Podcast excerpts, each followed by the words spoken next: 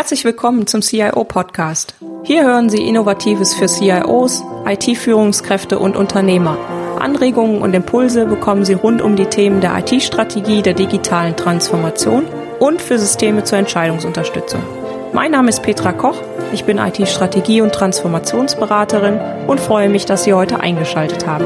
Lassen Sie sich inspirieren und genießen Sie den Podcast auf dem Weg zur Arbeit, im Flieger oder von wo auch immer Sie gerade zuhören. Viel Spaß! Hallo und herzlich willkommen zur Folge 10. Schön, dass Sie wieder dabei sind.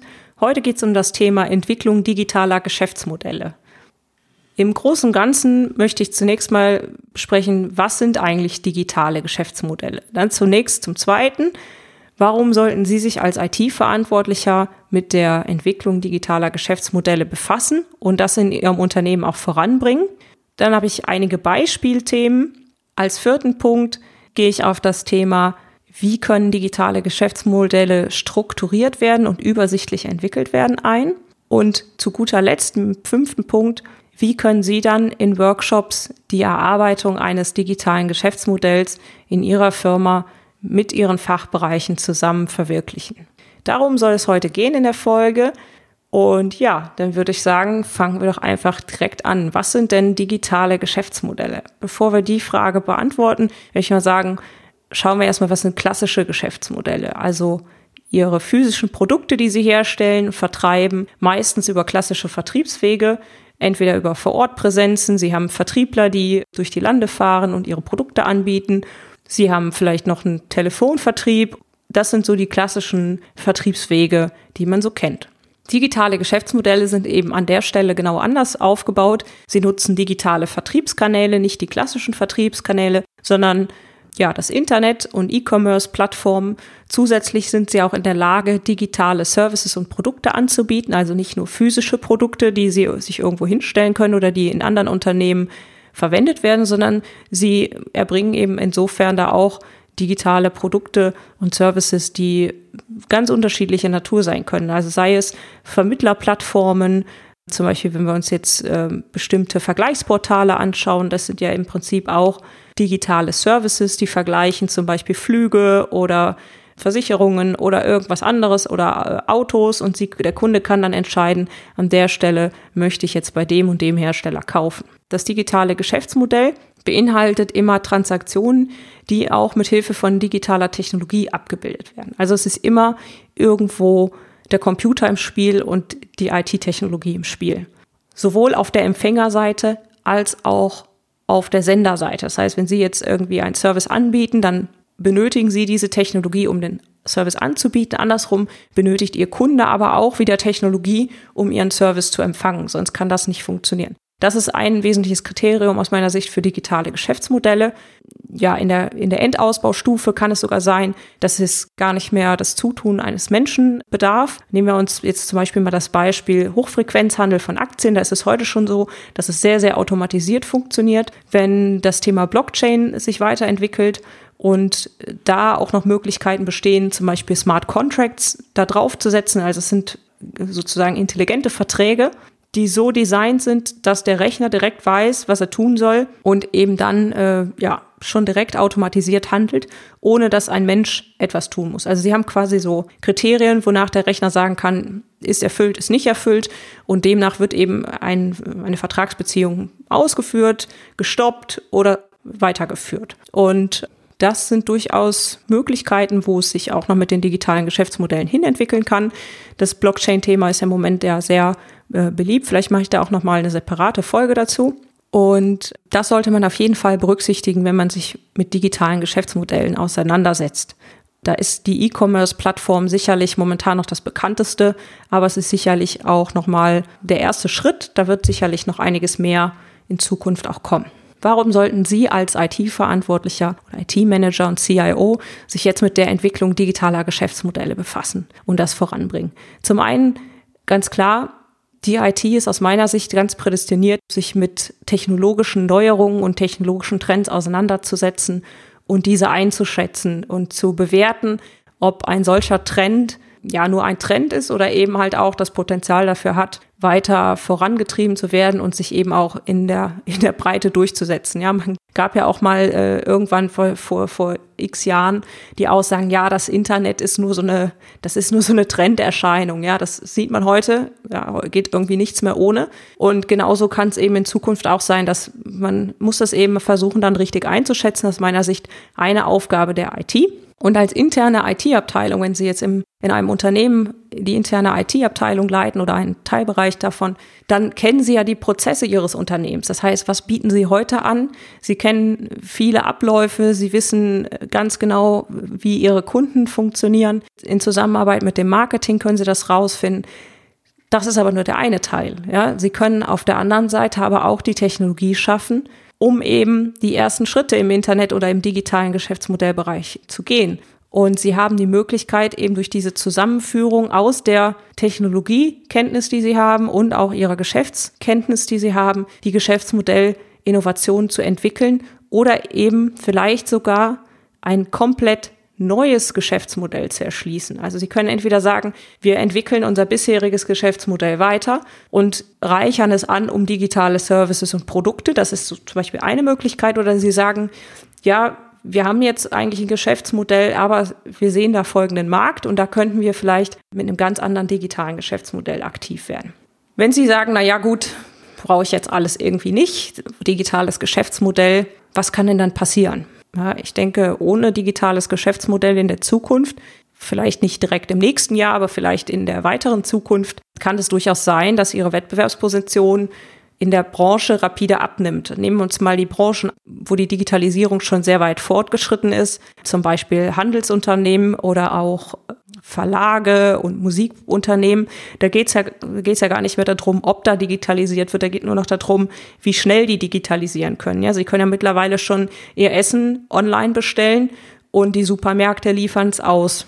Und das ganze Thema ähm, Auslieferung von Paketen per Drohnen und so weiter, das ist ja alles irgendwo auch schon in Diskussion. Und das sieht man einfach daran, dass das auch was ist, was aus meiner Sicht nicht aufzuhalten ist, sondern in die Richtung wird sich das entwickeln. Und da kann man entweder schauen, ob man eben schnell genug mit dabei ist oder eben hinterherläuft. Und ich denke, es ist sicherlich besser, wenn sie sich so aufstellen, dass sie entsprechend vorne mit dabei sind und eben das Ganze auch mitgestalten können.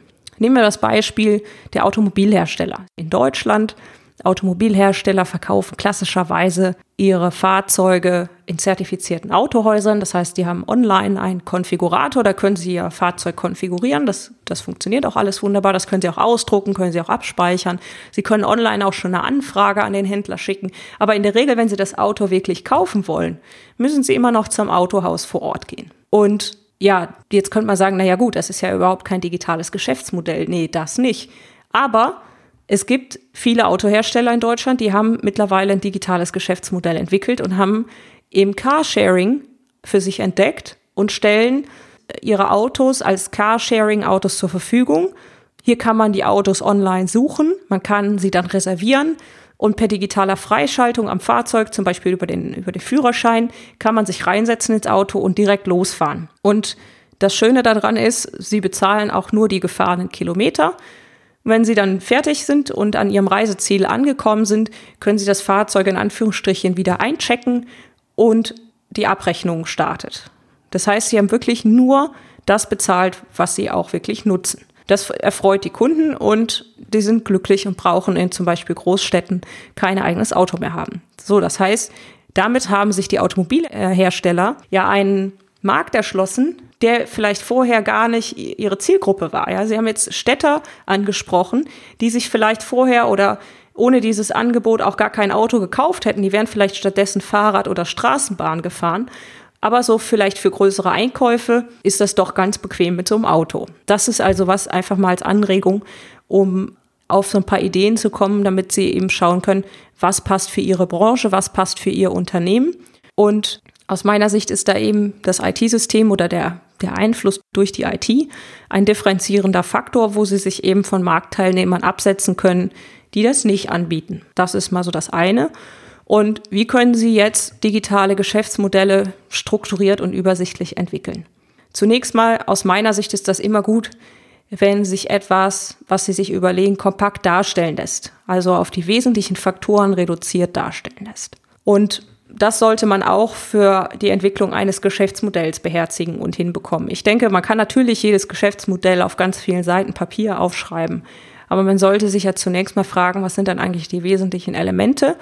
Und da gibt's ein äh, Modell von Alexander Osterwalder, das stellt er netterweise über die Creative Commons Lizenz auf strategizer.com zur Verfügung. Das können Sie da auch einsehen. Ich verlinke das in den Show Notes entsprechend, dass Sie darauf äh, referenzieren können. Das ist das Modell Business Model Canvas. Also das Business Model Canvas ist eine sehr übersichtliche Struktur, um die wesentlichen Bausteine von Geschäftsmodellen zu erfassen und ja, sich zu überlegen in, in Gruppen und dann aber auch niederzuschreiben. Dieses Business Model Canvas Modell fokussiert sich auf neun Kernbestandteile eines Geschäftsmodells. Ich nenne die erstmal und dann gehen wir nachher nochmal im Detail darauf ein. Also die neun Kernbestandteile sind zum ersten das Kundensegment, also welche Kunden sprechen Sie an, das Werteangebot, welche Werte liefern Sie Ihren Kunden, die Kanäle, über welche Kanäle sprechen Sie mit Ihren Kunden, die Kundenbeziehung ist der vierte Punkt. Wie interagieren Sie mit Ihrem Kunden? Der fünfte Punkt sind die Einnahmequellen. Wie generieren Sie Umsatz? Der sechste Punkt sind die Schlüsselressourcen. Welche Ressourcen brauchen Sie, um Ihre Aktivitäten durchzuführen? Der siebte Punkt ist die Schlüsselaktivitäten selber. Also welche Aktivitäten müssen Sie machen, damit Sie überhaupt äh, Ihr Geschäftsmodell unterstützen können? Der achte Punkt sind die Schlüsselpartner. Also welche Partner arbeiten Sie zusammen? Und der neunte Punkt ist die Kostenstruktur. Also diese neun Punkte beschreiben dann Ihr digitales Geschäftsmodell. Also Sie können die neun Punkte natürlich auch für jedes andere Geschäftsmodell nehmen. Es ist jetzt nicht spezifisch für digitale Geschäftsmodelle. Warum erwähne ich das hier? Aus meiner Sicht hilft das, wenn man so ein Modell hat, um eine gewisse Struktur für sich zu finden und die Gespräche zu ordnen, die man eben dann führt. Sei es mit den Fachbereichen, sei es im Geschäftsführungskreis. Einfach, wenn es um die Geschäftsmodellentwicklung geht, ist es aus meiner Sicht extrem gut, wenn man sich anhand dieser Fragestellungen einfach mal überlegen kann, worauf man denn wirklich Wert legen möchte. Und bei den Kundensegmenten ist eben da die, die zentrale Frage, wer sind eigentlich Ihre Kunden? Also wie jetzt eben zum Beispiel bei dem Carsharing-Beispiel, sprechen wir zum Beispiel mit unserem digitalen Geschäftsmodell eine Kundengruppe an, die wir vorher noch gar nicht angesprochen haben. Es kann ja durchaus sein, dass digitale Geschäftsmodelle plötzlich auch ganz andere Kunden im Fokus haben. Grundsätzlich sind ihre Kunden die Nutzer ihrer digitalen Services. Wenn sie Abonnements anbieten, sind es Abonnenten, die sie haben. Es sind also alles ihre zahlenden Kunden. Zum zweiten Punkt Wertangebote, auch Value Propositions genannt. Welche Kundenprobleme lösen Sie? Welche Bedürfnisse des Kunden werden durch Ihre Produkte und Services erfüllt? Das ist auch wieder die Frage Ihrer Strategie im weitesten Sinne. Gehen Sie über eine Differenzierungsstrategie, zum Beispiel liefern Sie das beste Design wie Apple oder wollen Sie Prestige verkörpern? haben sie bestimmte Komfortdienste. Ich sage jetzt mal zum Beispiel, Streaming von Musik ist ja deutlich komfortabler, als wenn sie irgendwo ins Geschäft gehen müssen und eine CD kaufen und äh, dann vielleicht nur zwei Lieder davon hören möchten, aber sie mussten trotzdem das ganze Album kaufen. Das heißt, sich Gedanken darüber zu machen, an welcher Stelle kann man eigentlich gewisse Produkte und Services auch entkoppeln und was möchte der Kunde dann eigentlich wirklich. Oder streben Sie zum Beispiel die Kostenführerschaft an. Das ist zum Beispiel, wenn man jetzt mal schaut, Skype. Ja, Skype können Sie kostenfrei nutzen und ist natürlich deutlich günstiger als alle möglichen Telefonanbieter, die international ja dann entsprechende Tarife auch haben. Der dritte Punkt, welche Kanäle, also Channels nutzen Sie? Über welche Kanäle kommunizieren Sie zum einen mit Ihrem Kunden, aber zum, zum anderen auch über welche bieten Sie dann Ihre Services an? Das kann zum Beispiel im Web äh, klassisch Social Media sein, über Blogs, über E-Mails, über E-Commerce-Plattformen, auch vielleicht Elemente des Filialvertriebs haben oder Präsenzen vor Ort, wo Sie zum Beispiel spezifische Showrooms anbieten, dass Sie im Prinzip auch nochmal Ihre, ja, Ihre Produkte zeigen und anbieten können, aber eben halt in so einer Kombination. Kundenbeziehungen, Customer Relations, wie managen Sie und pflegen Sie Ihre Kundenbeziehungen? Hören Sie auch auf Ihre Zielgruppe? Also das ist auch was, gerade in digitalen Geschäftsmodellen gehen die Firmen dazu über, wirklich zu sagen, was wir, wir schauen auch, was von den Kunden zurückkommt. Da gibt es eben auch diverse Möglichkeiten ja mittlerweile mit der Technologie, zum Beispiel ähm, Social Media Analysen zu machen, also Twitter Feeds, Facebook Kommentare und so weiter zu screenen und zu schauen, inwieweit das eigene Unternehmen genannt wird, ob es positiverweise genannt wird, ob es vielleicht in neutraler oder in negativer Weise genannt wird. Das können Sie eben damit analysieren und das ist auch wichtig, weil Sie ja da immer eine direkte Rückmeldung bekommen von Ihrer Zielgruppe, ob Ihre Services und Produkte ankommen. Das ist ja ein ganz wichtiger Faktor. Also vielleicht haben Sie eben auch schon eine, eine Online-Community aufgebaut, wo Sie eben ganz viele Nutzer und Kunden, die Sie haben, schon online im Zugriff haben und da eben sich auch mit beschäftigen können. Und dann ist auch die Frage, ob sie offen sind für Innovationen aus ihrem Kundenkreis. Also es machen zum Beispiel ja einige Anbieter, dass gewisse Produkte und Services auch von den Kunden mitentwickelt werden oder dass man eben wie so eine Art Challenges ausschreibt und sagt, ja, jetzt sagt uns doch mal, wollt ihr das lieber so oder wollt ihr das lieber so? Und dass man das abstimmen lässt oder eben halt mit den Kunden gemeinsam entwickeln lässt. Das Thema Open Innovation ist da also auch noch ein Punkt. Der fünfte Punkt, die Einnahmequellen. Also über welche Quellen erhalten Sie denn wirklich Ihr Geld? Für welche Werte erhalten Sie auch Geld, die Sie anbieten? Was ist da Ihre Preisstrategie? Es kann ja sein, dass Sie sagen, wir möchten das irgendwie Produkt oder Service einmal verkaufen und ähm, das ist es. Dann haben Sie natürlich weniger Interaktion mit Ihrem, mit Ihrem Kunden. Andersrum können Sie sagen, ich biete auch irgendwie ein Leasing- oder ein Mietmodell an. Das ist sowas wie ein Abo-Modell, Flatrate-Modelle, nutzerbasierte Modelle, wie jetzt zum Beispiel bei dem Carsharing. Sie können sagen, ich habe Lizenzen, die ich verkaufe oder Vermittlergebühren. Wenn Sie zum Beispiel diese Vermittlungsplattformen sehen, dann sind das ja Gebühren, die die Vermittler dafür bekommen, dass sie ihre digitale Plattform bereitstellen. Der sechste Punkt, die Schlüsselressourcen. Da sollte man sich beim Geschäftsmodell überlegen, welche Ressourcen, seien es Menschen, Software, finanzielle Mittel, Infrastruktur und was auch immer benötige ich, um das Produkt oder den Service anzubieten und was ist eben absolut unverzichtbar, damit ich das digitale Geschäftsmodell entsprechend auch so betreiben kann. Dann habe ich als siebten Punkt die Schlüsselaktivitäten. Das sind die Aktivitäten, die ich durchführe, damit ich das Produkt oder den Service anbieten kann. Sei es eine Online-Plattform oder ein Online-Service, zum Beispiel vielleicht auch ein Informationsdienst.